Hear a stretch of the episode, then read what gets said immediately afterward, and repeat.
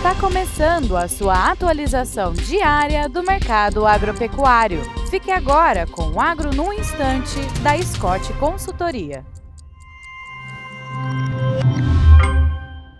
Olá, sou Leonardo Marim, analista de inteligência de mercado na Scott Consultoria, e hoje vim falar sobre exportação, mas dessa vez de genética bovina. Na última semana foi anunciada a abertura de mercado para exportação de sêmen e embrião bovino para o Paquistão, somando 62 mercados, os quais a genética bovina brasileira tem acessado desde 1997. Segundo dados da ASBIA, Associação Brasileira de Disseminação Artificial, houve uma retração de 15% no volume de doses de sêmen exportadas no período entre janeiro e setembro de 2023, quando comparado ao mesmo período de 2022.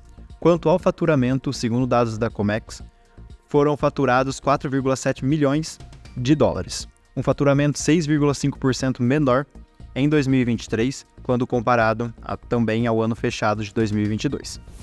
Apesar das retrações no volume de sêmen exportado, o material genético bovino brasileiro vem sendo cada vez mais procurado e utilizado, principalmente em programas governamentais, que buscam melhorar a genética dos seus rebanhos, tanto para aptidão de corte quanto de leite, como o caso da Índia, que recentemente importou volumes recordes de 40 mil doses de touro gir leiteiro com o objetivo de alavancar a produção de leite no país, que já é a maior do mundo. Países localizados na América Latina, Oriente Médio, Ásia e África cada vez mais têm buscado a genética brasileira para melhorar seus rebanhos.